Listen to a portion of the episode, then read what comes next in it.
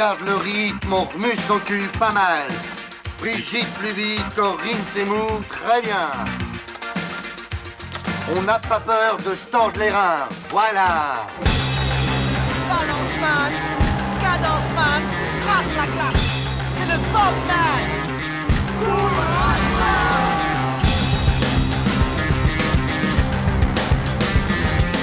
Et allez, allez, bouge-toi le cul Allez, va chercher Grouille-toi Ouh. Là Mais ne courez pas comme des cons.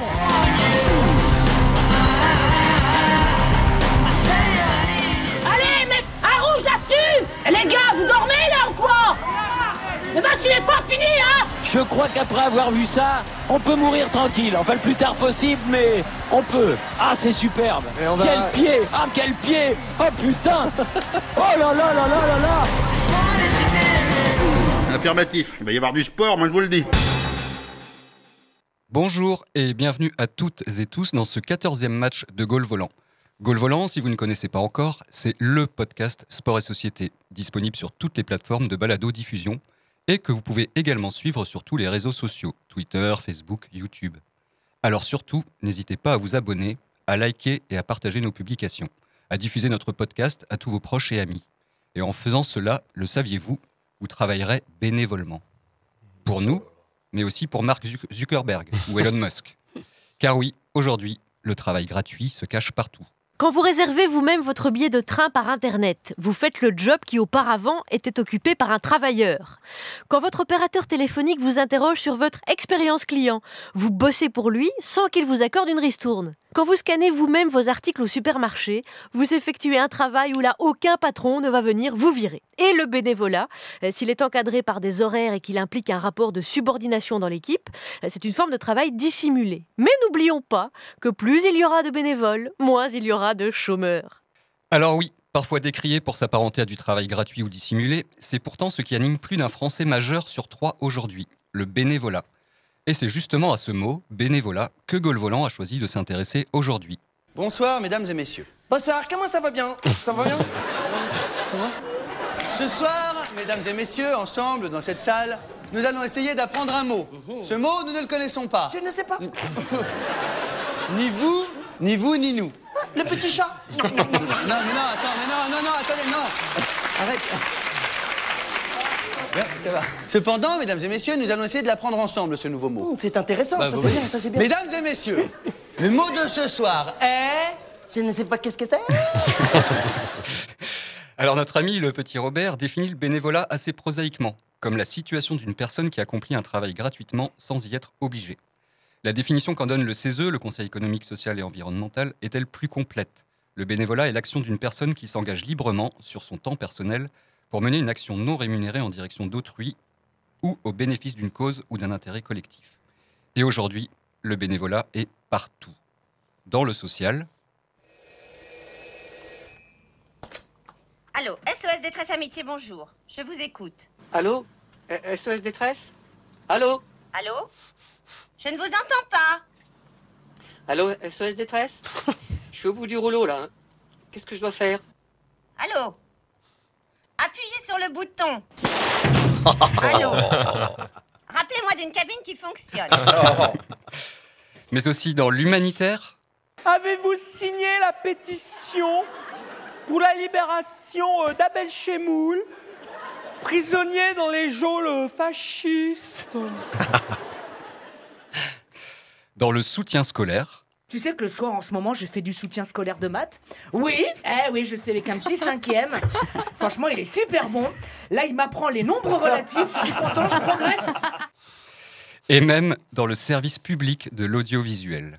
On commence donc par cette nouvelle qui nous a complètement choqués euh, dans la maison. Eh oui, oui, oui, oui. Hier matin, Oui. Nagui était sur Europe Oui. 1 chez Jean-Marc Morandini et il s'est livré comme rarement. Vous êtes Euh, sur Inter en ce moment Vous restez ouais. l'année prochaine? Oui, Ils absolument. vous gardent Oui, oui, ça y est. oui, ils c'est un truc bête. Ils ont dit ça marche. Est-ce que vous avez envie de continuer? Je dis oui, je suis heureux. Comme c'est du bénévolat en même temps, on peut pas parler de c'est salaire. C'est un, un défraiement euh, interne. défraiement. Bah, donc on continue. Voilà. Du bénévolat? Alors, oui, que dire? Je sais pas. De- Que dire déjà? Merci Nagui Merci, de, de merci, se consacrer oui, comme ça, ça, ça, à une activité humanitaire. Quel homme Et puis surtout, et c'est ce qui va nous intéresser aujourd'hui, le bénévolat est très présent dans le domaine du sport, Le sport amateur, bien sûr, mais aussi professionnel. Selon le ministère des Sports et des Jeux Olympiques et Paralympiques, ce sont 3 millions et demi de personnes qui œuvrent bénévolement chaque année dans une des 360 000 associations sportives en France. Et alors qu'on comptabilise dans le secteur associatif sportif près de 82 000 salariés, des études avancent que le volume de l'activité bénévole dans le sport équivaut lui à 274 000 équivalents temps plein. Ce sont donc près de 5% des Français qui sont bénévoles dans le sport, qui donnent de leur temps pour faire vivre les buvettes de clubs de village, pour permettre à une équipe de foot d'une cité de jouer contre la cité voisine, ou même pour rendre possible la tenue des Jeux olympiques à Paris l'année prochaine. 5% d'hommes et de femmes qui également parfois s'épuisent et se découragent. Là, je n'en peux plus. Je, je suis en bout du rouleau. J'ai envie de rentrer, me foutre mes 100 ventes et terminer mon soir. Alors, pour cette assemblée générale de Gaulle Volant, j'ai convoqué tout le monde. On va maintenant voir qui a répondu présent. Qui c'est qui est là? Enfin, c'est le rendez-vous des glandules, là, ou quoi? Jolie brochette.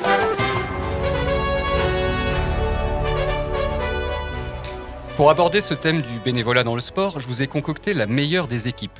Enfin, pour être honnête, j'ai surtout fait avec ceux qui étaient d'accord pour bosser bénévolement un samedi ensoleillé estival. Quoi? Attends, attends, attends, non, non, non, on va pas être exploité par les PTT, ça va, non mais. Ça m'aurait étonné que ce soit toi qui réagisse, Corentin. Bah justement, celui qui ne vient dans Gaulle Volant que quand on parle d'argent. Salut. Salut, Corentin. Alors, euh, moi aujourd'hui, euh, je, vais, je vais vous parler de Stade Rennais, mais sans parler de foot. Ouais, Stade Rennais, Oh. mais sans parler de foot, Oh. donc je joue le jeu. je Pardon. trouve. Bien joué. Pas mal, pas mal. Parce que le bénévolat, c'est presque toujours une histoire d'équipe, on accueillera à distance un duo d'homonymes, Maël et Maël Le, qui nous offriront une chronique à deux voix. Le seul d'entre nous à ne pas bosser dans la fonction publique, donc qui ne sait pas ce que c'est que de travailler bénévolement, c'est Qui ne- Flo. Qui ne connaît pas les vacances non plus. Oh, euh. je m'y attendais. Salut Flo. Salut, ça va? Ouais, de quoi tu vas nous parler euh, Bah, t'as évoqué euh, buvette tout à l'heure. Et moi, euh, le rapport euh, de mon père au bénévolat, c'était la buvette. Donc, euh, c'est ça que je vais pas. Entre autres, je vais parler de ça. Donc, tu De vas quel parler de côté ton de la père buvette? Ah, bah, un peu des deux. Quand il a compris qu'il ne pouvait pas intégrer dans sa déclaration d'impôt ses frais de déplacement en venant enregistrer bénévolement ici, il a juste choisi de rester chez lui. C'est Jérôme qui nous proposera du fond de son canapé son hors-jeu. Et lui, quand il a su qu'on ne serait pas encore payé pour ce goal volant, a tout simplement décidé de ne rien préparer. Ah, eh oui. Mais il nous fait quand même l'honneur de sa présence. Salut Benjamin. Salut Je vais donc vous parler de rien. De rien. Voilà. Eh ben, je crois qu'on a atteint le quorum pour cette assemblée générale. On va donc pouvoir lancer les hostilités. Goal Volant, l'émission de sport et société en balade aux diffusion sur toutes vos plateformes préférées. Et on commence avec toi, Corentin, si tu veux bien. Ouais. Bah alors, euh, bénévole dans un club sportif, c'est quand même une drôle d'idée. Parce que moi, le bénévolat, c'est franchement pas mon truc. hein. Je suis plutôt du côté de ceux qui disent tout travail mérite salaire. Alors, quand le sujet a été proposé, je me suis assuré que Jérôme ne serait pas là avant de m'engager sur l'émission. J'avais trop peur qu'il nous ressorte son fameux Ruffin à l'Assemblée nationale, vous savez, avec son maillot là. Oui, oui, il lave le maillot, il plie le maillot, il range le maillot et la marmotte là. Ouais, ouais, très beau moment, Jérôme. hein. Euh, il nous ressort en boucle, si bien que quand j'emmène mes enfants à leurs activités, je, je ne pense qu'à ces maillots et aux bénévoles qui gèrent tout. J'ai beau les voir toutes les semaines, impossible de comprendre comment ces personnes peuvent passer autant de temps à s'impliquer pour les autres, et gracieusement en plus. C'est peut-être ça qui me choque le plus. Il y a quand même de meilleures façons d'utiliser son argent. Guy Roux dirait Le temps, c'est de l'argent. Si vous en avez trop, donnez-le-moi. Alors, je suis allé voir le prof de basket de Nénette, la star du jingle de Gaulle Volant, pour en discuter. Alors, je m'appelle euh, David Hainaut, je suis euh, responsable technique et sportif euh, dans l'association du Stade Rennais Basket. Oh, mince, le, le type, visiblement, c'est pas un simple entraîneur. Bon, euh, c'est vrai que je le vois moins coacher les petites. Toi, ça fait combien de temps que tu es au Stade Rennais Basket? Euh, ça va être la troisième année de salariat et c'est ma sixième année euh, en tant que licencié dans le club. Ah, t'es pas bénévole Non, euh, pendant longtemps. Oh la surprise Dans le mille Un bénévole qui a quitté le navire. Il est peut-être de mon côté On va creuser le sujet.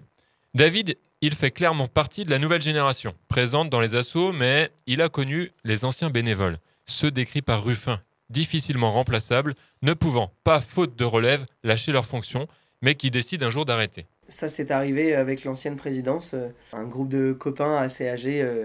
Et euh, en fait, euh, tout ce groupe-là, euh, qui était un groupe mais très familial, très associatif et tout ça, effectivement, il y a un moment, ils ont dit on voit que vous êtes entre de bonnes mains, on a bien fait les choses, ça fait 25 ans qu'on est là, on s'en va.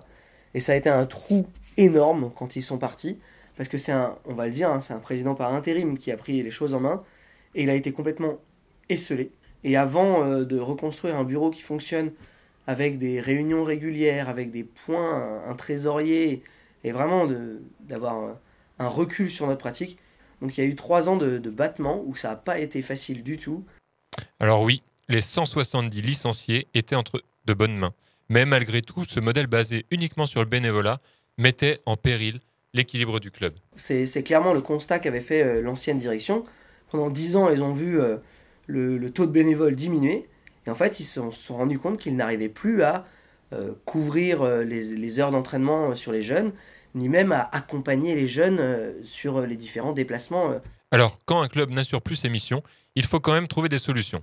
Les bénévoles présents font alors de nombreuses heures et, comme dans de nombreuses associations, l'esprit du bénévolat est bien loin et on flirte avec les limites. passe dans beaucoup d'associations sportives pour ne connaître que le milieu sportif. hein. Euh, en fait, c'est euh, souvent on fait euh, du défraiement. Comme Et Nagui. En fait, le défraiement permet à certains bénévoles de se retrouver avec des petites. des, des petites, des petits salaires en fin de mois sur les heures d'entraînement qu'ils ont fait ou alors les déplacements qu'ils ont fait avec certaines équipes et ainsi de suite. Et là, c'est problématique. Le bénévolat n'en a plus que le nom.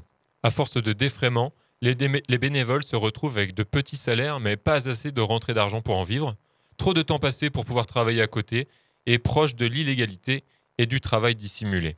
Et, et, tenez-vous bien, bande de râleurs privilégiés. Alors c'est pas suffisant et surtout c'est pas légal et puis ça permet pas de cotiser ou d'avoir une retraite euh, au bout quoi. Bah oui, la retraite Mais bon, c'est un concept dépassé tout ça. Alors finalement, le bénévolat, c'est pas si mal. Ça marchait ou ça marchait pas? Et en fait, euh, plus je faisais d'heures dans l'association, euh, plus on me faisait du défraiement de kilomètres en fin de mois. Et ce qui marchait pas, c'est que bah, quand j'ai dit que je souhaitais arrêter euh, ce genre de choses, parce que j'étais devenu euh, prof dans un collège, et que je voyais bien que j'étais pas dans les clous, en fait, au niveau des assurances et tout ça, ils se sont dit, bah oui, mais ça veut dire qu'on va perdre tous euh, nos jeunes formés. La situation n'est plus tenable. Après avoir perdu les anciens qui ne comptaient pas leur temps, le Stade Rennais Basket s'apprêtait aussi à perdre ses jeunes bénévoles peu convaincus par le système de défraiement mis en place. Et c'est là qu'a lieu ce qui ressemble à une petite rupture avec le bénévolat. Il va falloir qu'on embauche ou qu'on trouve des gens motivés pour le faire. Et, et oui, la, la motivation numéro une était quand même euh, l'aspect financier. Quoi. Et, et cette rupture euh, entre euh, je donne de mon temps euh, pour une association et bah, je viens parce que c'est payé, encore très présente maintenant. Alors, au-delà des freins budgétaires à la mise en place du salariat, on a abordé des questions idéologiques. C'était une association familiale qui avait un, un, vrai ancrage dans le quartier. Donc il y a aussi dépassé l'idéologie euh, de l'assaut pour euh, devenir peut-être quelque chose bah, de plus structuré, tout simplement. Et cette idéologie-là, on a quand même mis trois ans avant de faire comprendre aux gens qu'il était nécessaire de salarier quelqu'un pour pérenniser les choses. Au cours de notre discussion, une phrase prononcée par David fait écho à ses propos. Les jeunes sont riches en temps. C'est pourquoi le Stade Rennais Basket mise énormément sur leur formation. Tout le principe de, mon boulot, c'est de faire en sorte que les prochains bénévoles soient des bénévoles formés. C'est qu'aujourd'hui, on ne peut pas s'appuyer sur les parents, parce que les parents, ils ont leurs emplois du temps, euh, ils ont les emplois du temps des différents enfants, et en fait, on ne peut pas demander à un parent aujourd'hui de suivre son enfant toute l'année, tous les samedis et deux fois par semaine aux entraînements. Donc le choix qu'on a fait, c'est de miser sur un club de jeunes. Aujourd'hui, euh, on est 80% à être mineurs au club. Et en fait, on a misé sur ces collégiens et ces lycéens qui vont se former et qui vont potentiellement intégrer des filières euh, des métiers du sport. Et on sait que le bassin rennais est très riche de ce, dans ces milieux du sport. Et du coup, on a misé sur le fait de, eh ben voilà, on, va les former. Et du coup, ce seront les, les bénévoles formés de demain. Donc vous l'aurez compris, David, le salarié, est finalement loin d'être opposé au bénévolat qu'il sait nécessaire. En guise de conclusion, je vous propose d'écouter cette belle image qui, je suis sûr, plaira aux fans de bicyclette que vous êtes. Euh, moi, je suis juste le, le petit moyeu. Et l'objectif, c'est euh, de trouver euh, tous les rayons qui sont autour de moi pour tenir la roue. Elle est belle, Parce que hein. le but, c'est que je me m'efface le plus possible. Et c'est- ce qu'on essaye de faire dans une asso pour rendre aux adhérents ce qu'il aurait dû, en fait, de, de la reconnaissance et, et que à la fin de l'année, les, les coachs, les entraîneurs, les bénévoles, ceux qui ont tenu la buvette et tout ça, on leur dise merci d'avoir été là. Moi, j'ai pas besoin des merci, c'est mon boulot, c'est ma passion. et c'est important que ça revienne à ceux qui étaient là et qui étaient des bénévoles. Merci Corentin. C'est assez ironique de démarrer notre émission sur le bénévolat en abordant justement la question du salariat. Et je crois que c'est peut-être une question assez cruciale, le salariat, quand on aborde le sujet du bénévolat, justement. Car comment le bénévolat peut avoir du sens dans notre économie néolibérale? Parce que oui, en fait, le bénévolat peut apparaître comme une solution à certains dans cette idéologie pour laquelle le salarié ou le salariat peut poser un problème. La plaie de l'entreprise, c'est le salarié. Hein? Absolument. Alors le, le salarié, il arrive, il est jamais content. Hein, non, il ça arrive- va jamais. Ah, ça va jamais, ça va jamais. Ah, ça va jamais. euh, il pense à- qu'à partir le soir, il pense Bon, ça, ça au chèque à la fin du mois, Ah, Vendredi soir, il pense à moi. Jamais content. Jamais. Bon, demande des augmentations. hein. Oh, Il dit, le, le bénévole ne demande pas tout ça. Mais non Puisqu'il n'a rien. Voilà, exactement. Le bénévole vient avec son cœur. Hein, euh, euh, je vois. Avec son enthousiasme. Mais voilà, Voilà. et c'est ça qui compte. Et Bon. c'est comme ça qu'il se réalise. Voilà. Dans le travail, dans Alors, l'entreprise. Atmen, Atmen, c'est un, c'est un garçon qui, qui travaillait déjà, qui était salarié. Oui, mais pas, pas- pas beaucoup quand même. pas- pas beaucoup, mais quand même, faut, mais faut quand même. Ils sont jamais contents. Ils sont jamais contents. On, on Ils paye sont salariés, ils sont jamais contents. Il y a, il y, a ton- y a ton petit salaire, mais il y a les charges, il y a les vacances, il y a, il y a les retraites. Les retraites, il y a- on s'en sort pas, il y tout. Bon, ben maintenant, maintenant. Maintenant, il vient avec son cœur et il est content. Et ben voilà. Oui, mais j'ai pas du choix. Ah, voilà. Alors, depuis la crise de 2009 notamment, les associations sont passées à des financements qui se font sous forme d'appels d'offres. C'est beaucoup moins stable financièrement pour les, pour les associations. Elles ont moins de ressources sur le long terme pour financer des emplois salariés. 2500 pièces d'or? Mais vous voulez que je trouve 2500 pièces d'or dans le cul d'une vache? Moins de salariés et plus du tout de contrats aidés depuis leur disparition en 2017. Donc il y a un risque, c'est que le travail des salariés des associations repose désormais sur des statuts hybrides, comme le service civique, ou tout simplement sur les bénévoles eux-mêmes.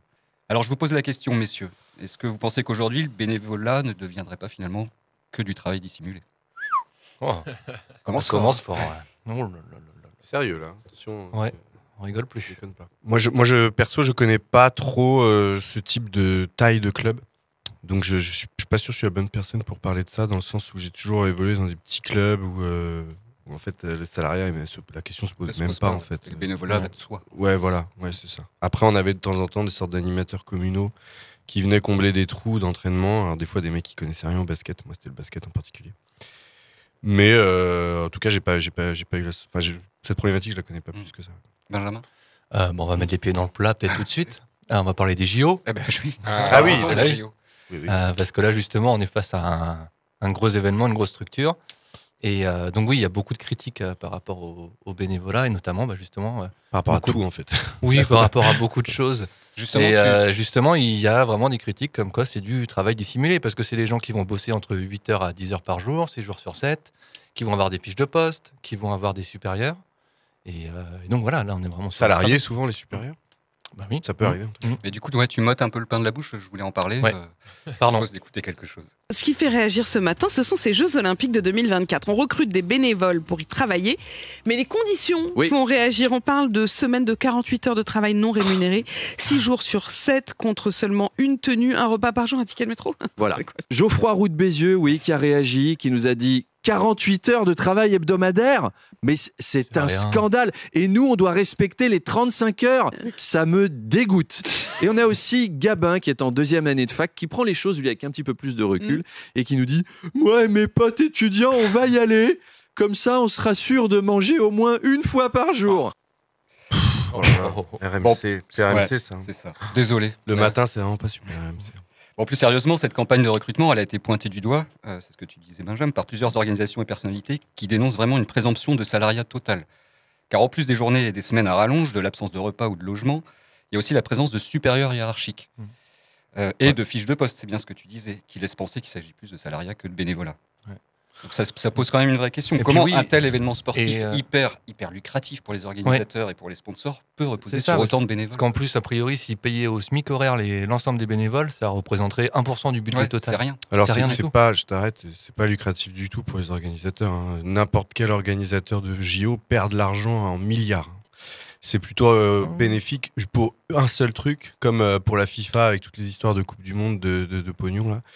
C'est pour les, les- le, le- merde, le comité olympique international. C'est que eux qui prennent les thunes, hein, concrètement. Il y a que eux qui gagnent de l'argent là-dedans. C'est eux, j'entendais par organisateur. Ah oui, d'accord, ok, excuse-moi. Parce que Paris euh, va en perdre. Oui. C'est le principe Mhm. presque des JO. Mais moi, je trouve que j'en ai beaucoup entendu parler aussi. Et ben, RMC, surtout l'après-midi, quand c'est le sport, ils en ont beaucoup parlé. J'écoute que l'après-midi RMC. Et euh, en fait, bah, en fait, c'était un peu dit dans ton intro et tout, c'est que, bah, en fait, personne n'a forcé ces gens à s'inscrire sur cette plateforme. J'avais même entendu des interviews de gens parce qu'il n'y a pas grand monde qui a été pris sur le nombre de gens qui s'étaient inscrits, Mhm. qui disaient oh, j'aurais tellement voulu machin. Donc en fait, je pense qu'ils sont, ils sont, et leur défense, elle est toute faite en fait. Le nombre de gens qui se sont inscrits pour le nombre de gens sélectionnés. 300 000, je crois. Ouais, c'est Ouais. énorme sur euh, pour euh, peut-être 50 000 places, je sais plus. Euh, euh, 45 000. 45 000. Donc c'est, je veux dire, euh, c'est un succès en fait. Je crois même que dans tous les JO avec ce genre de Ouais, système, c'est- c'est c'est eux qui ont eu plus le plus de candidatures.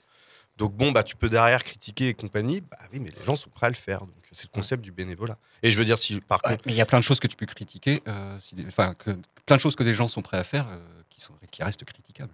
oui, bien sûr, mais euh, ça s'entend quand même. Leur, le, le- c'est le bénévolat, quoi. Ouais. Après, euh, donc euh, moi, moi j'ai j'ai vu à peu près les mêmes choses que vous, et euh, j'ai vu aussi euh, des organisations comme Saccage 2024 là, qui Ouais. proposent euh, justement de d'essayer de contrecarrer ça euh, avec des, de- enfin, avec des, des choses que les bénévoles pourraient faire pour, euh, pour un peu euh, contrecarrer ce truc. Donc ne pas ne pas aller, euh, Ne pas aller, ne pas faire place. sa mission, ne pas se rendre, euh, faire grève en demandant d'être rémunéré, euh, aller au prud'homme ensemble, faire euh, grève de zèle, et puis euh, y aller aussi. Une autre, euh, une autre chose, c'est y aller pour exprimer justement euh, euh, leur point de vue et montrer le, le vrai visage de, de tout Mm. ça. Mais apparemment, au prud'homme, ils risquent de se faire euh, euh, débouter parce que finalement, le, ce qui reste euh, vrai, c'est qu'ils peuvent partir librement. Oui. Ils Ouais. peuvent euh, arrêter leur mission quand Oui, ils oui. veulent. Ouais. Et, euh, et donc, ça, c'est. Ça fait partie des choses euh, du bénévolat, c'est qu'on On les doit force pas, quoi. Voilà, on les Ouais, force pas, bah, comme je, disait. euh, je- je suis désolé, je- ce truc-là, j'en ai entendu parler. Moi, c'est mon avis. hein. Ouais, je ouais. trouve que c'est nul, quoi. Mais nul. En plus, il y en a plein qui y vont avec euh, la, la réforme des retraites et Oui. tout. Il y a eu tout un mouvement là-dessus. Mais n'importe quoi. Enfin, moi, je, je trouve que c'est n'importe quoi. Enfin bon, bref. Voilà. Tu t'as tout dit, puisque tu as dit qu'on ne les forçait Oula. pas. On Oui, va oui, les partir quand on veut. Mais de toute façon, d'un travail, on peut partir aussi quand on veut. Pff, Je veux dire, euh, pourquoi Enfin, la démarche, elle est complètement folle. C'est-à-dire que tu auras fait toutes les démarches pour t'inscrire de en sachant que c'est bénévole et après tu vas aller dire on n'est pas payé. Enfin, non, n'importe quoi. Mets ton énergie autre part dans un Ouais, truc. mais euh, moi, je comprends quand pas tu t'inscris, tu t'attends peut-être pas à faire des semaines de, de 50 heures euh, sans être euh, payé pour l'hébergement, euh, le, Je- les, déplacements. Un seul repas par jour. Ouais, Je pense que ça, c'est des conditions. Alors, c'est peut-être euh, cliquer là pour avoir toutes les conditions et que peut-être les trois quarts ne cliquent pas. Mais euh, moi, je trouve que l'hébergement, effectivement, Surtout à Paris. Surtout, ouais, ouais. c'est quelque chose quand même. Ils auraient pu assurer les- au moins. euh, Même le transport à le Paris, dodo, ça, coûte. Ouais, le un- transport ouais. aussi. Ouais. Bon, Ça, c'est vrai. Ben, merci messieurs pour ces échanges. Je note que Corentin a une petite lueur dans les yeux quand il réalise qu'on peut parfois remplacer les salaires et les charges patronales par du bénévolat et que ça passe crème. Je vous propose une petite pause musicale avant de poursuivre, parce que dans ce monde de brut, on est tous des marchandises. Voici Je suis à vendre de Thierry Larigot. Je suis à vendre.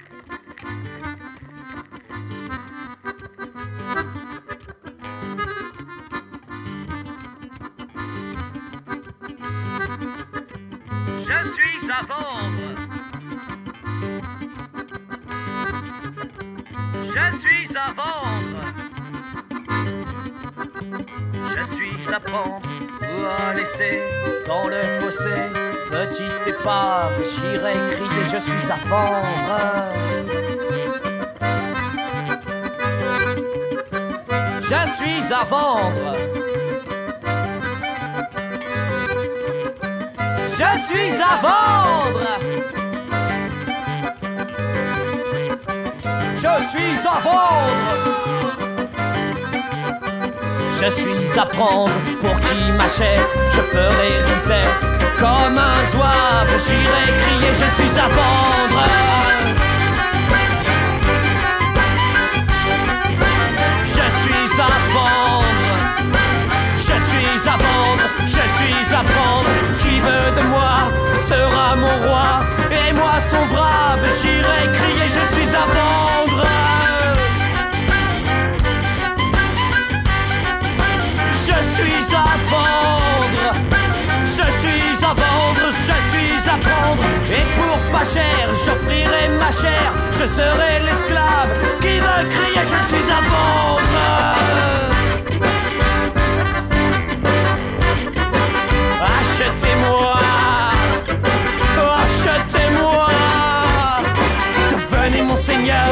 Devenez ma terreur. Et sous l'entrave, j'implorerai, je suis à vendre. Je suis à vendre, mais je suis à vendre. Et à laisser dans le fossé, petite épave abandonnée n'est plus à vendre.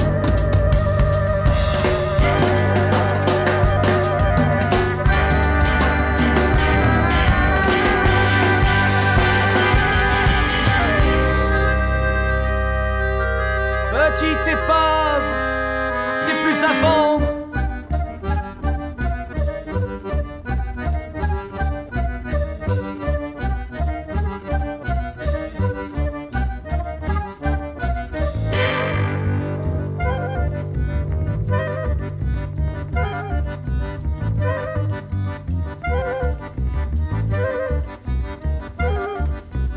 Et à laisser dans le fossé, je suis à pendre. Petite épave abandonnée n'est plus à vendre. Et à laisser dans le fossé, je suis à vendre. Petite épave abandonnée n'est plus à vendre.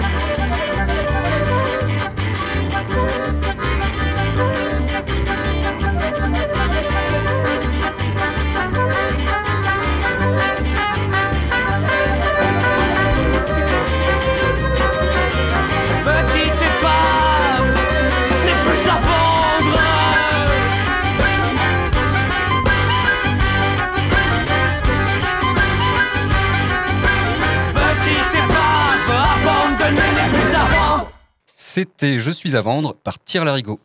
Vous êtes toujours à l'écoute du match 14 de Gaulle Volant qui s'intéresse aujourd'hui au bénévolat.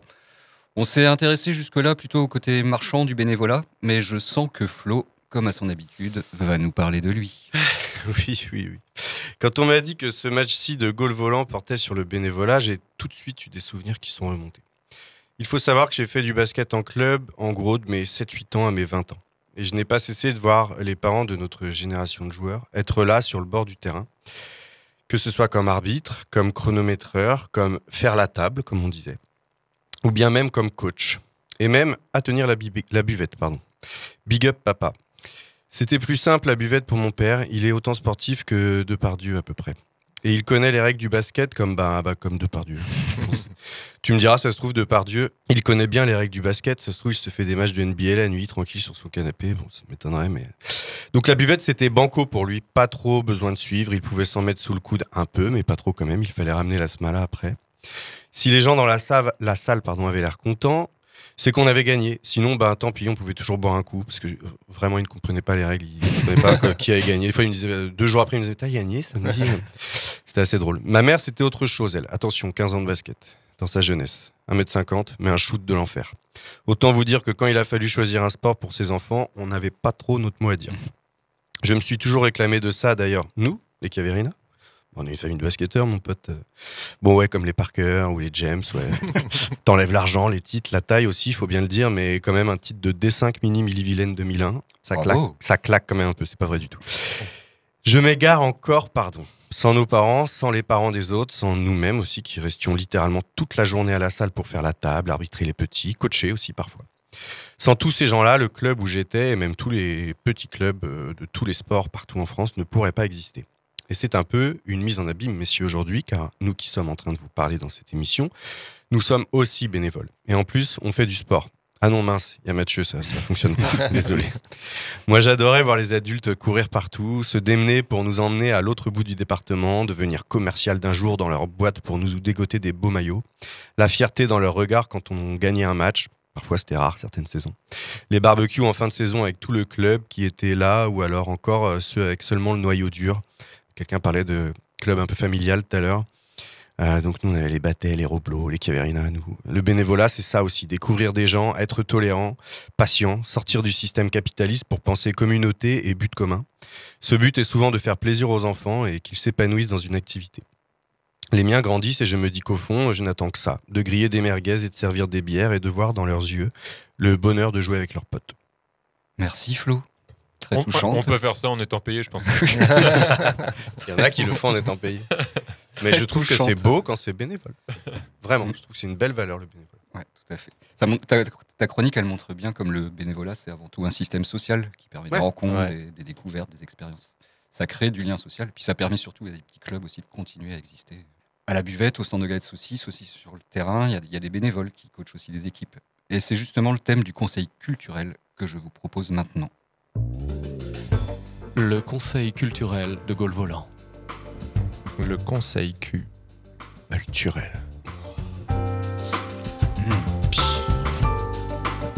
Il fait chaud dans les studios. Là. Oh là. Je vais enlever mon t-shirt. Oh. Le conseil Q.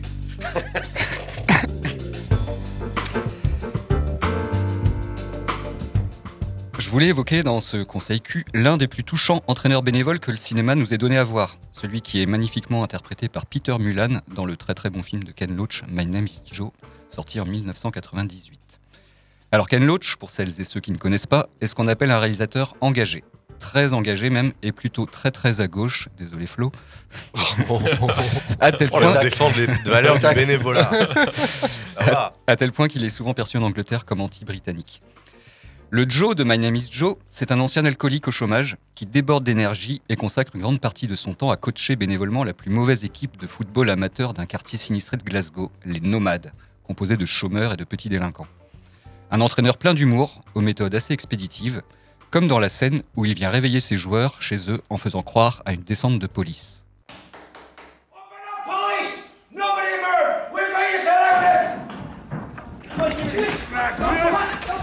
move!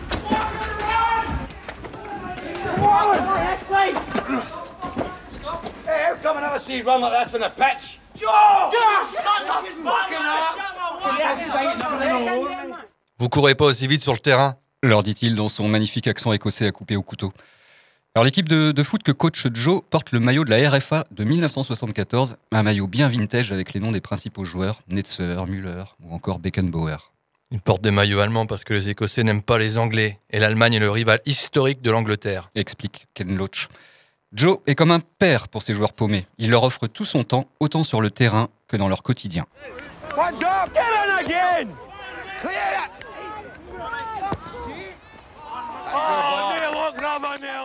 Mais le jour où l'un d'eux commence à avoir des problèmes avec la petite mafia locale, Joe va s'embarquer dans une spirale infernale et mettre en péril sa liaison naissante avec Sarah, une assistante sociale qu'il vient de rencontrer.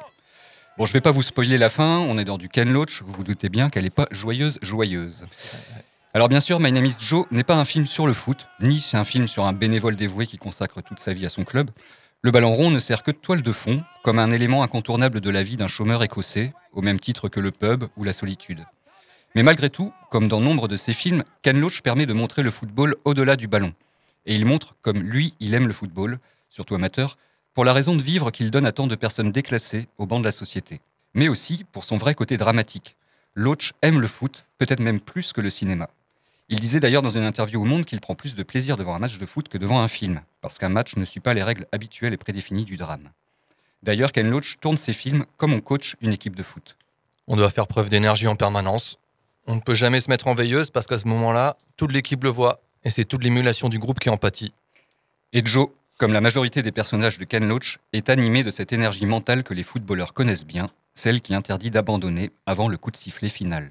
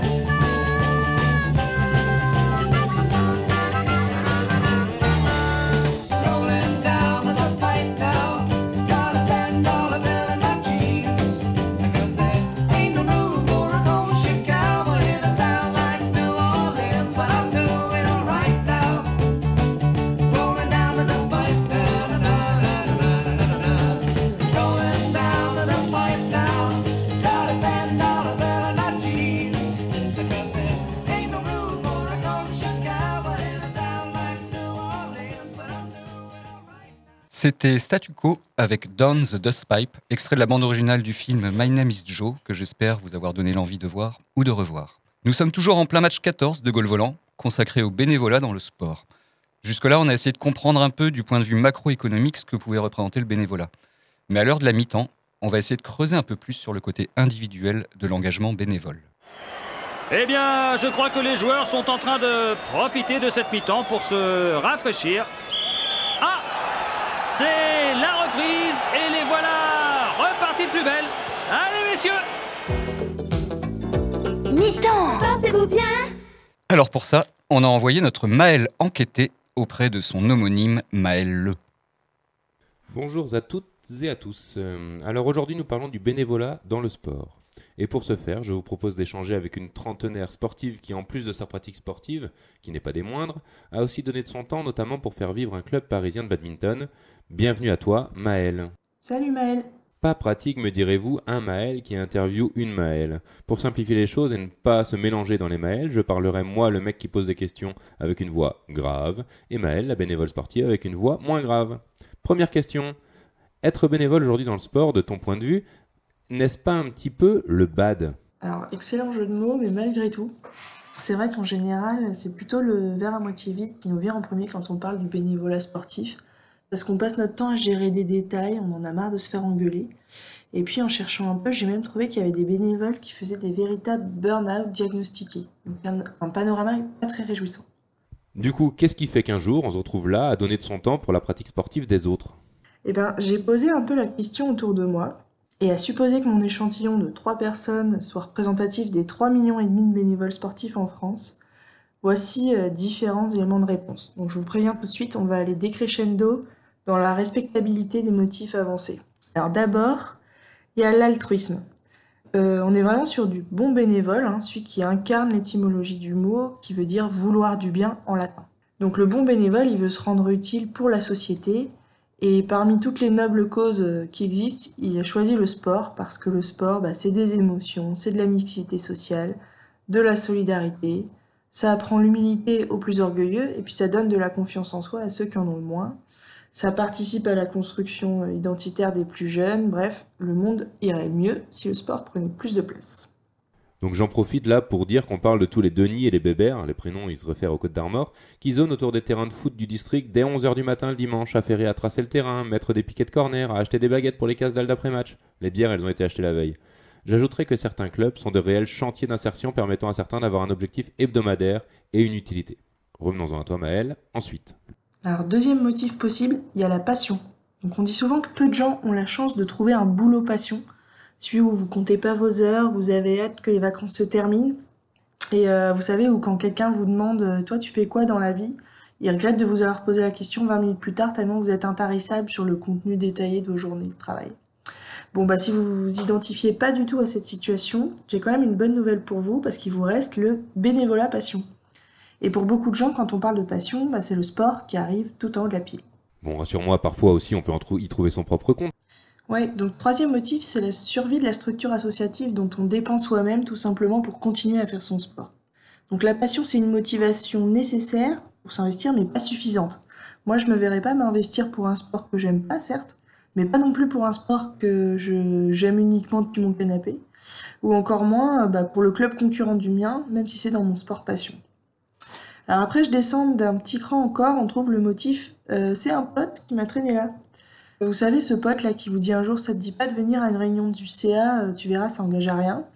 Donc vous y êtes allé pour voir, vous avez euh, peut-être ressenti un peu de pitié, vous avez dit bah moi je veux bien tenir le stand de croque-monsieur au tournoi de fin d'année.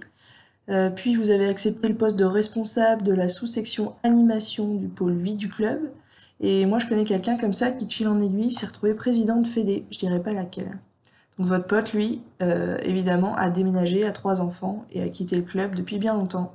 Le fameux traquenard. Je pense que d'autres bénévoles se reconnaissent là-dedans, que ce soit dans les associations de parents d'élèves, les associations solidaires et aidantes, le militantisme, et j'en passe. Tout à fait. Et pour finir, j'ajoute un dernier motif, même si personne ne me l'a mentionné, c'est le besoin de reconnaissance, euh, peut-être même l'envie non avouée de pouvoir dans un environnement où les responsabilités sont souvent plus accessibles que dans les univers professionnels. Donc là, on n'est plus du tout sur le bon bénévole du début, mais bah, peut-être que comme moi, vous en avez croisé, et après tout, ils font partie du, péné- du paysage du bénévolat sportif avec lequel il faut composer aussi. Bon, tu as parlé d'altruisme, de passion. Ce sont plutôt des traits que certains pourraient qualifier de féminins. J'imagine que les femmes sont donc très présentes dans ce domaine. Pas du tout. Les femmes sont très largement minoritaires dans le bénévolat sportif, alors que la situation elle est quasiment paritaire dans l'ensemble du bénévolat.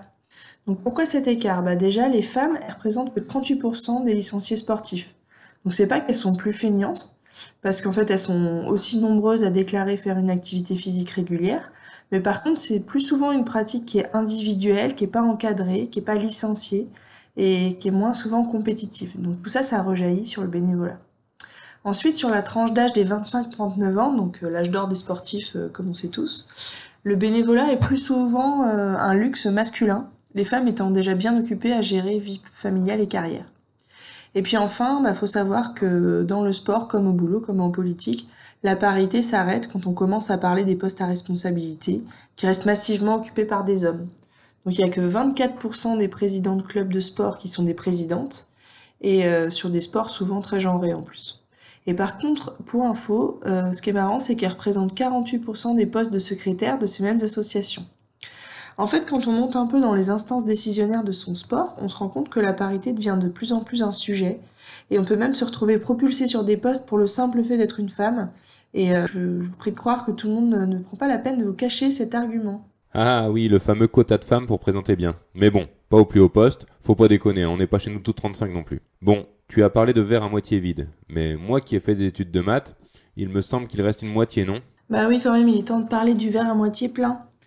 Donc le voilà. En fait, quelle que soit la raison pour laquelle euh, on a mis un pied dans cette galère, c'est quand même vachement sympa de se serrer les coudes après entre galériens. En fait, c'est comme au boulot, mais en mieux. Euh, on se partage par exemple nos perles, et puis on a le droit de manger des chips et de boire des bières pendant les réunions. Et en plus, on apprend plein de trucs parce que contrairement au boulot, on a tous des profils super différents. Donc on s'arrêtera les uns après les autres quand le découragement aura pris le dessus, sans doute après un an, deux ans, trois ans, à prévenir euh, que cette fois c'est la dernière, remplacés par des potes qu'on aura réussi à traîner en réunion de CA aussi. Bon, pour conclure, je me suis demandé est-ce que le sport pourrait exister sans bénévolat?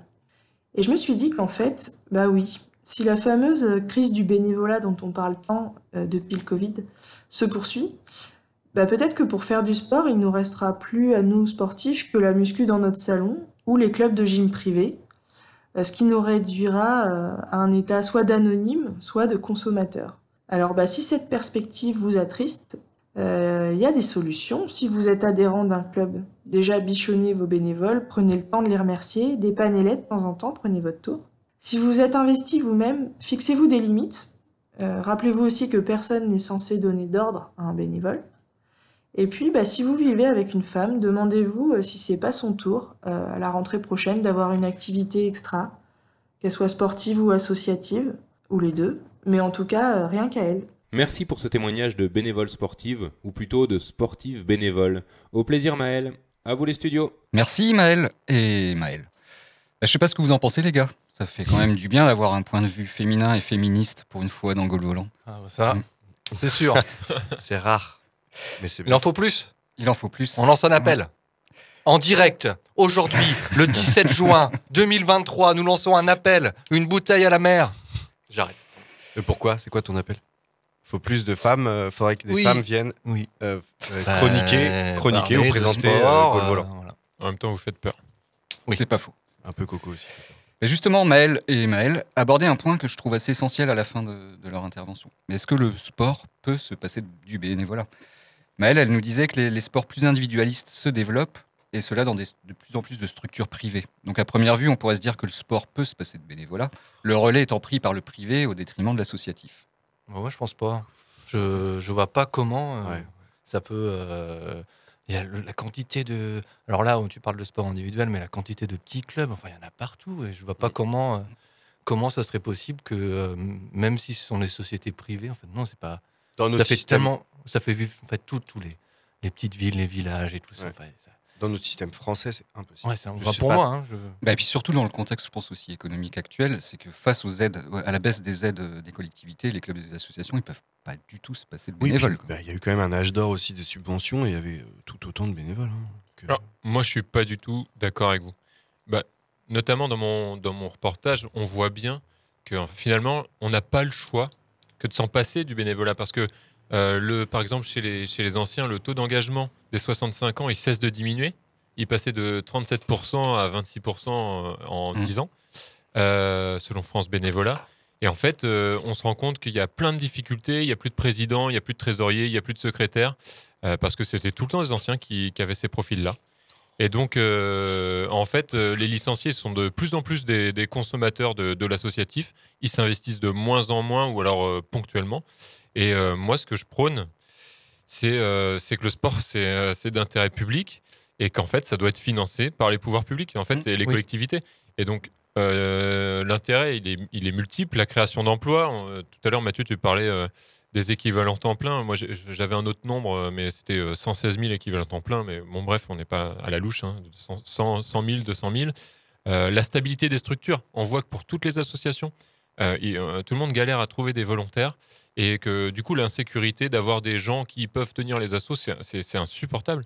Et donc tout le monde s'épuise et, euh, puis tout le monde, euh, en, fait, euh, on peut pas tout simplement passer autant de temps à gérer tout ça.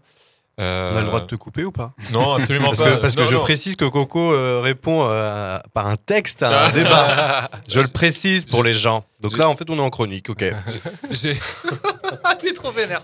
J'ai listé, Ah non, c'est un débat ou c'est J'ai pas un listé débat des arguments. Ça m'énerve. Euh, et, euh, et en fait, on fait reposer l'équilibre euh, que sur la bonne volonté des, des- des- de- et l'engagement des bénévoles. Et puis même au niveau de l'encadrement sportif, en fait, moi je trouve ça plus intéressant d'avoir des professionnels qui sont qualifiés, comme le disait euh, David Hainaut là, tout à l'heure, le- l'entraîneur du Stade Rennais Basket. Euh, et puis, euh, on va l'avouer aussi, hein, il propose des activités réfléchies. Et puis quand on voit les anciens, euh, par exemple avec les outils informatiques, ah ben là, ouais, on se dit qu'il faudrait peut-être avouer que les petits vieux, euh, ils ont du mal avec le personal computer. je crois que Benjamin voulait, voulait T'as- t'as En écrit, fait- Benjamin T'as écrit Oui, oui, alors, je, attendez. alors voulais évoquer dans ce conseil Q. euh, non, non, en fait, je pense que tu interroges plus euh, comment on met en œuvre le bénévolat, quoi, tout simplement. Et pas peut-être pas remettre en question le, le bénévolat, mais comment est-ce qu'effectivement, comment on va aider les, euh, les clubs, comment on, comment on va aider les associations, comment on va rendre, euh, Exactement. Comment on va Mmh. rendre tout ça Bah oui. euh, plus attractif, quoi. Mais est-ce Ouais, moi, je veux bien. euh, En fait, je trouve que ce que tu dis, dans l'absolu, j'entends. C'est euh, très engagé ce que tu dis parce que ça voudrait dire que voilà, on, on crée du, de l'emploi, on voilà, on, on arrête peut-être d'utiliser le temps libre des personnes, etc. machin. Je pense qu'il y a un truc qu'on se rend pas peut-être pas compte nous parce qu'on est dans notre ce milieu-là en France, etc. Mais on a un nombre de clubs incroyable, un nombre d'associations de manière générale incroyable. Je crois qu'on est quasiment le premier pays au monde en taux d'association par rapport au nombre de gens. Et donc le si tu fais ça, donc c'est plein de bonnes intentions, ça fait très euh, truc de gouvernement ça, ce que tu dis. Et si tu fais ça, en un an, deux ans, tu perds, euh, je suis sûr, 40% de tes clubs. Parce qu'en fait, euh, ils vont, qu'est-ce qu'ils vont dire? Ils vont dire, bah, on a pris un salarié, euh, donc du coup, bah, par contre, les deux petits clubs, là, vous allez ensemble avoir les trois petits clubs, voir les quatre petits clubs du coin, et puis maintenant, le club, c'est Caredon, et puis tous les autres petits clubs de foot, ils s'arrêtent, etc., etc. Et tu te retrouves dans un, système qui ressemble beaucoup au système anglo-saxon. Je crois que j'avais dit dans une émission, aux États-Unis, quand tu veux emmener ton gosse au basket, il y a très peu de clubs, faut payer souvent, et- enfin, on paye nous des licences, mais là, il faut vraiment payer un peu du fric. Euh, c'est très particulier, le système euh, hors bénévolat euh, pour le sport. Même, même quand c'est pas écrit, c'est long. C'est plus long que tes chroniques. Non, mais je suis vraiment pas du tout d'accord. C'est le pilier du sport en France. Mais le oui, oui. Non, mais en fait, on a l'air quand même un peu tous d'accord. Oui, Le- le- il est difficile aujourd'hui, surtout pour le sport amateur, de se passer de ce trésor qu'est le bénévolat. Pourtant, comme le rappelait Maël, les deux Maël dans leur chronique, le bénévolat semble vraiment connaître une crise aujourd'hui. Oui. Le, le fait que la Fédération de française de football doive faire de la pub pour trouver des entraîneurs bénévoles en est assez révélateur. Au football des champions, ça se fait pas tout seul. Il faut le soutien des amis, de la famille, de tout un club, d'entraîneurs, de dirigeants, de supporters. Il faut surtout des bénévoles pour renforcer les structures. Les champions de demain, c'est vous qui les ferez. Avec la Fédération française oui. de football, Je m'engage. Ah oui. rejoignez l'encadrement d'un club. D'y aller, c'est muscle ton bien. jeu, Robert. Muscle ton jeu. C'est bien, Mais Alors, cette crise du bénévolat, elle se trouve pas tant au niveau du nombre de bénévoles, mais plutôt sur la façon de s'engager. Depuis les années 90, quand on a commencé à étudier le, le bénévolat, on constate que le nombre de bénévoles tend, lui, à augmenter, mais c'est le temps investi qui, lui, diminue. Mm. Il y a beaucoup plus de turnover parce que la concurrence s'accroît aussi entre les associations. Les gens sont aussi plus impatients, plus exigeants, mieux informés. Et puis quand ils se sentent pas à leur place, bah, ils zappent facilement. Du coup, les bénévoles au long cours, c'est ce que disait tout à l'heure Corentin, bah, ils disparaissent petit à petit. Et c'est un problème que soulevait François Ruffin justement dans son intervention à l'Assemblée oh non, nationale. gauchos, Qu'est-ce que c'est? Désolé Corentin, tu te doutais bien qu'on allait le mentionner Mais quand même. oui, mais il prend la place de coach et il pique ses références. Allez, vas-y là. Alors je vous propose d'écouter le miracle des maillots pliés. Sérieux? Ah, purée. Que je vous explique. Depuis tout petit, je joue au foot et depuis tout petit, le samedi ou le dimanche, dans les vestiaires avant le match, il y a un entraîneur qui pose une bassine sur un banc et dans la bassine, tous les shorts, les chaussettes, les maillots, lavés, pliés, rangés dans l'ordre. Alors qu'on les avait quittés crado, couverts de sueur, pure la su- sueur, chiffonnés. Et le week-end d'après, on les retrouve, comme j'ai dit, lavés, pliés, rangés dans l'ordre. J'ai essayé d'en causer une fois avec mes partenaires de l'association sportive du foyer rural de Ribemont-sur-Angle, tandis qu'on enfilait les protèges tibia. C'est quand même miraculeux, non, ces maillots qui nous arrivent lavés, pliés, rangés dans l'ordre Je les ai interpellés. Ils n'ont pas bien pigé où philosophiquement je voulais en venir. Vérifiez plutôt sur le ballon est gonflé, ils m'ont conseillé. Alors, ce soir, derrière ses grosses lunettes et ses grosses moustaches, j'espère que Franck Erna va m'éclairer. Franck Erna avait 40 ans. Il travaillait chez Dar, un fabricant de véranda à Poix-de-Picardie. Des fois, il partait livrer en Normandie, comme ce jeudi, à Cherbourg, à levé à 4 heures du matin, et ça ne l'empêche pas, le soir, de passer au stade, juste une demi-heure, pour assister à l'entraînement des poussins. Et pourquoi tous ces efforts, je lui demande? Pour les gamins, il me répond. C'est son leitmotiv, les gamins. C'est sa cause, donner le goût aux gamins. Lui veut que les gamins soient heureux. Mais ces heures de bonheur, ça se mérite. Il faut tondre la pelouse, il faut tracer les lignes, il faut faire tourner la buvette, il faut vendre des calendriers, il faut chercher des sponsors. Il faut organiser des tournois de pétanque et de jeunes et de sixte pour équiper en maillot les 140 licenciés. Justement, je rebondis, les maillots, vous les lavez comment? Ben, à la machine, il me répond. Non mais d'accord, mais c'est quoi la motivation profonde? Ben, pour qu'ils soient propres. Mon enquête piétinée. Le président paye son kir, déplie un billet de 10 de son porte-monnaie. Vous devez vous faire un paquet de pognon, je glisse. Hein Comment ça Il s'étonne? Me faites pas croire que si vous servez à la buvette, si vous préparez des paellas, si vous tondez la pelouse, si vous tracez des lignes à la craie, si vous lavez, pliez, rangez les maillots, c'est pas un peu pour l'argent? Lui s'insurge, se tourne vers sa femme. Non mais t'entends, Babette? Il dit qu'on gagne des sous avec le club. Oh, on en perd Oui, se révolte la présidente. Dis-lui combien on y laisse tous les mois. 300 euros peut-être que ça nous coûte, elle réplique. Avec l'essence pour conduire les équipes, avec les coûts qu'on paye aux joueurs, rien que ce soir, on avait oublié les sacs poubelles, la macédoine, eh bien on l'a acheté de notre poche. Mais les déplacements, j'insiste, sceptique, vous vous les faites rembourser? Non, et personne ici, dans tous ceux que vous voyez, dans la dizaine de dirigeants, il n'y a pas un parent, il n'y en a pas un qui a reçu un centime. Est-ce que vous commencez à comprendre mon histoire de miracle? Dans cette société où tous marchandent, où les services se vendent et s'achètent, ils sont là, une dizaine à Aucourt, mais autant à Rimont, autant à Amiens-Nord, à Agen, à Fécamp, à Bruay à Aulnay, qui se prononcent Franck, Mohamed ou Florence, dans le foot, dans le hand, dans la gymnastique, dans le judo, dans le twirling bâton, des dizaines de billets à travers le pays, à servir à la buvette, à préparer les paellas, à laver, plier, ranger les maillots. Et tous ces efforts pour pas un rond. Pourquoi d'ailleurs? Pour des raisons assez floues, pas calculables. Pour les gamins, pour être ensemble aussi pour tenir à bout de bras des petits clubs et que le village ou le quartier existe à travers lui. Une résistance à l'argent roi, plus massive, plus quotidienne, plus souterraine que les manifs avec banderole. Tout le monde est remplaçable, dit-on. Je ne le crois pas. Il y a bien des écoles d'ingénieurs, de coiffeurs, de magistrats, d'enseignants, de plombiers, de journalistes. Mais il n'y a pas d'école pour le don de soi, pas d'école pour la générosité. C'est qu'il n'existe pas à l'infini, vous savez, les Franck, les Mohamed et Florence, qui donnent leur temps, qui donnent leur temps sans compter, ce temps qui pour eux n'est pas de l'argent. Ils sont précieux, alors aidons-les, offrons-leur un coup de pouce, qu'à nos enfants, ils continuent à leur donner l'envie, l'envie d'avoir envie, et qu'on allume leur vie. Oh, quel homme Johnny. Bon, alors, ce que soulève Ruffin quand même dans son intervention, c'est un, c'est un vrai problème. Et face à ce constat, on peut se demander aujourd'hui comment on, on pourrait faire pour préserver ce véritable trésor que représente le bénévolat. Comment on pourrait mieux valoriser par des mesures concrètes l'action des bénévoles. Vous avez des idées vous? Bah là, ça revient un peu à ce que tu disais, Coco, tout à l'heure, en fait. Ah, vous êtes d'accord avec moi, en fait mais, Non, mais dans le fond, on est d'accord que oui, euh, bah, c'est une très bonne question. Parce que comment on va faire pour euh, où ça continue, pour que ça perdure Parce que euh, oui, c'est quelque chose d'hyper important et on l'a, on dit, c'est comme ça aussi qu'il y a plein de clubs qui fonctionnent.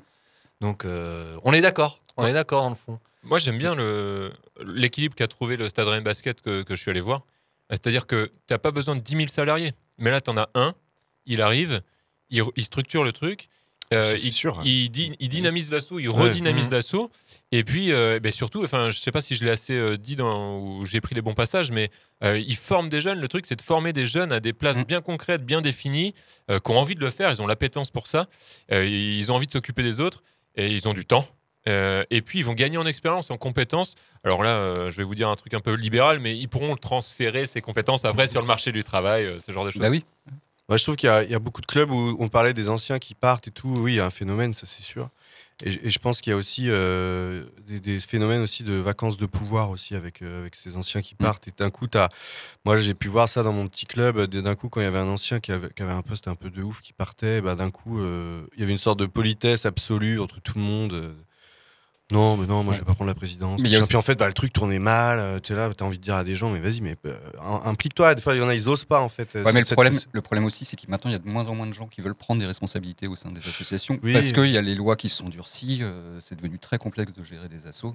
Et du coup, il y en a pas mal qui hésitent aussi par le. Ah oui, avec et les puis la conséquences société, juridiques. c'est de plus en plus. Enfin, c'est un cliché de dire ça, mais c'est pourtant vrai. C'est de plus en plus. euh, Comme on disait, le, le sport, le sport individuel gagne, de- gagne des pratiquants et, sur le sport euh, collectif. Et c'est vrai qu'il y a un côté. euh, nous, quand on était gosses, je sais pas pour vous, mais c'était très, très euh, sport co. Ouais. Mathieu, la- la- enfin, ce que tu viens de dire, c'est hyper important. En fait, euh, euh, moi, je pense qu'il faut vraiment un statut ju- juridique du bénévole. Et, euh, Mais parce ça que existe pas déjà? Là- ben, Non. Il y, a, il y a juste un dispositif qui est assez méconnu qui s'appelle les congés de représentation. C'est juste ça. Il n'y a pas de statut de bénévole. Tu as juste droit à Ah 9 ouais, il y a pas de an. statut de Non. bénévole, t'es sûr de ça?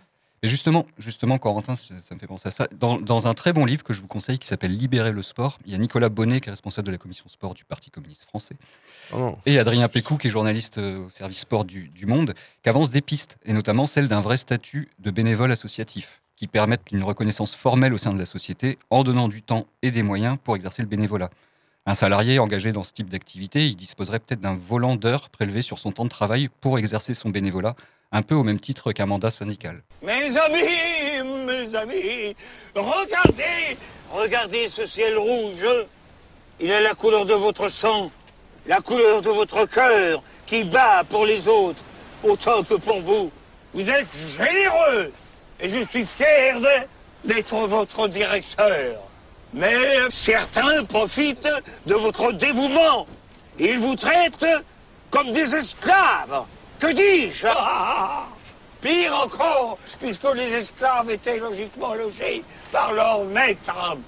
Alors, mes amis, le temps est venu pour vous d'appliquer le proverbe toute peine mérite salaire.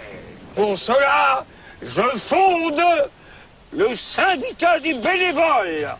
Et ensemble, nous allons lutter, oui mes amis, lutter pour vos droits et nous vaincrons. Bon, alors, sans être dans la caricature, cette idée de décharge euh, non syndicale mais bénévole est plutôt intéressante. Et puis ça irait à l'encontre de la logique actuelle qui marchandise le temps libre. Oui, oui, carrément. On va dire à l'État qu'il faut encore euh, mettre des thunes dans un truc comme ça. Mais c'est c'est ce qu'on dit, il faut une vraie politique. Oui, Ouais. des, d'heures. euh, bah, c'est pareil. David, euh, que j'ai interrogé, il parlait de la cotisation pour la retraite. Enfin, c'est Ouais. ça, t'imagines comment tu mets en valeur le bénévolat Ouais. en faisant ça et, euh, et puis la retraite, c'est un vrai sujet en ce moment. Donc euh, voilà, Ouais, puis, euh, ou même le- il y a plein d'autres pistes. euh, la reconnaissance vraiment de, de, euh, et la mise en valeur de ce que font les gens. Bah, La VAE, par exemple. Reconnaître, enfin. Validation des- validation des acquis d'expérience, reconnaître que ton expérience en tant que bénévole puisse se- se- te servir après dans le Ça, c'est pas possible travail. à l'heure actuelle. 0, 0, 0, 0. Vraiment rien du tout. Ok. Ah, c'est vrai que c'est dommage, C'est vrai que c'est un peu con. ouais, ouais. T'as des mecs qui se sont donnés, des, ou des femmes, Ouais, puis il y a- il a des choses qui sont importantes, c'est en fait l'investissement humain. C'est-à-dire qu'on va pas, c'est pas juste de l'investissement financier et tout ça. On va sortir de là et on va faire de l'investissement humain. Il y avait aussi, il proposait aussi le Nicolas Bonnet et Adrien Pécou là, une sorte de création d'un corps de professionnels chargés d'aider les clubs à effectuer toutes les tâches administratives Ah, pour, pour euh, justement extirper les bénévoles de, de, De l'admin, un tâches, peu, ouais, quoi. de- Les tâches, euh, de chronophage qui est pas intéressant. En fait. Ouais, c'est sûr. hein. Ouais, Il y, a- il y a des pistes. hein. Il y en a. Il y a plus qu'à. Il y a plus qu'à. Au boulot, les gars. hein. Allez. Bon, bah merci pour ces échanges constructifs. On a oublié de vite fait, excuse-moi Mathieu, je te coupe. On a oublié aussi de dire que dans les dans les dans les on en parlait tout à l'heure dans les dans les dans les sports pro, dans les clubs pro, il y a des bénévoles quoi, hein, sur les temps de match. euh, Oui. Même des fois dans les petits les petites équipes de jeunes et tout, euh, même au Stade Rennais et compagnie. Ça, c'est- on a oublié de le dire aussi. Les, les clubs pro tournent aussi grâce euh, en partie sur des trucs un peu à la marge, mais grâce à des bénévoles aussi quoi. C'est quand même important de le dire. Ça, ça permet une reconnaissance aussi aux jeunes des- des- du club. Ouais, ouais. Voilà, de- Tu vois, par exemple, C'était pendant le match, ce oui. que je disais, euh, euh, il y, a- il y a des mecs qui viennent tirer les bâches, qui viennent machin, puis c'est pas, et ça rigole pas, hein, t'es- pendant 3-4 heures, t'es- c'est physique et tout. Quoi. Eh ben merci. Je vous propose maintenant de retrouver Jérôme du fond de son canapé avec son hors-jeu. Hors-jeu, hors-jeu, le but Non est mais, comment, non mais comment il peut siffler hors jeu Alors aujourd'hui, petit pas de côté une nouvelle fois, un petit pas chassé pour parler du tennis féminin. Bon alors moi, comme chaque année, j'ai beaucoup regardé Roland Garros. Cette année, j'ai même pu bénéficier avec mon employeur d'un congé biberon Roland Garros, qui m'a permis de bien suivre le tournoi. J'étais beaucoup donc devant France Télévisions, voire j'étais vraiment trop devant France Télévisions. Mais je n'avais pas Amazon Prime, qui diffusait chaque soir un match en night session moyennant un abonnement évidemment. Et bien sûr, Amazon, en lien avec les organisateurs du tournoi, récupérait le soir un match présenté comme une tête d'affiche. Alors sur ces dix têtes d'affiche, combien étaient des matchs de tennis féminin? Un, un seul, celui, le match donc entre Sloane Stephens et Arina Sabalenka, le dimanche 4 juin pour le huitième de finale du tournoi féminin. Parmi les personnalités à regretter cela, notamment Jessica Pegula, numéro 2 mondial.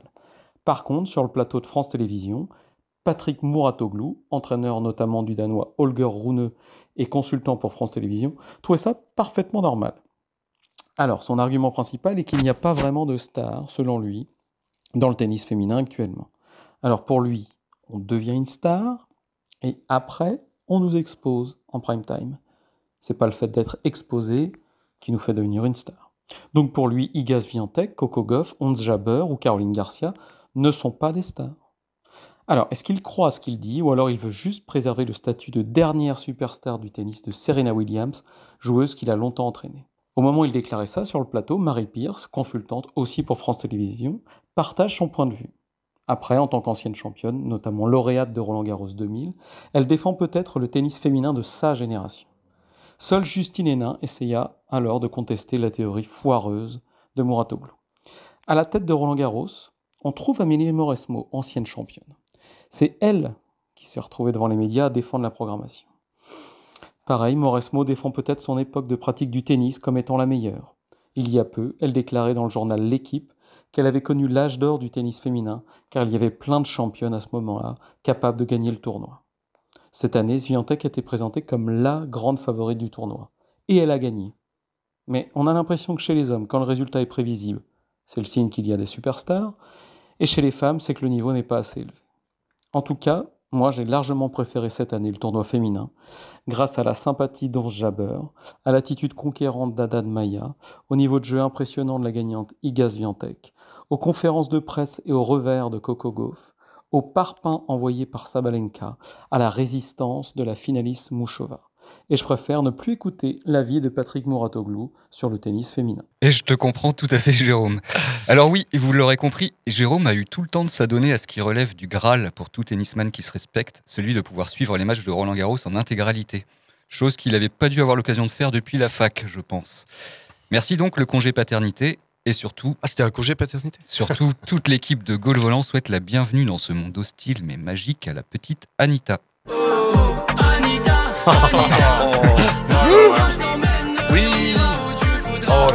va pas lui plaire ça.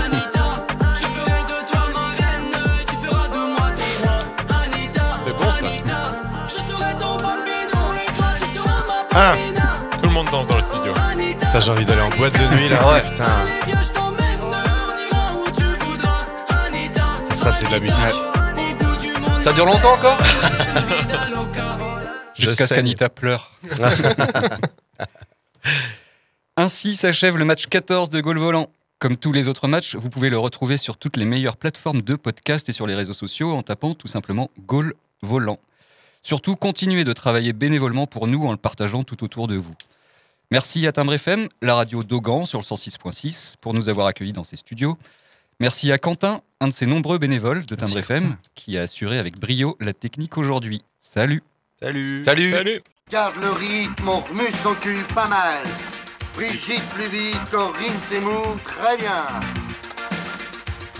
On n'a pas peur de les reins. Voilà.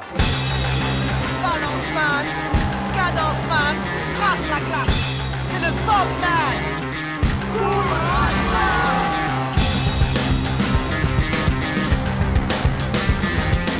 Et allez, allez, bouge-toi le cul. Allez, va chercher, grouille-toi. Ouh. Là. Mais ne courez pas comme des cons.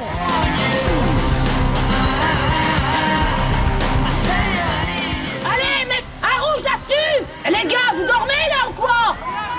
Le match il est pas fini, hein. Je crois qu'après avoir vu ça, on peut mourir tranquille. Enfin, le plus tard possible, mais on peut. Ah, c'est superbe. on va- Quel pied. Ah, quel pied. Oh putain. Oh là là là là là là Affirmatif. Il va y avoir du sport, moi je vous le dis.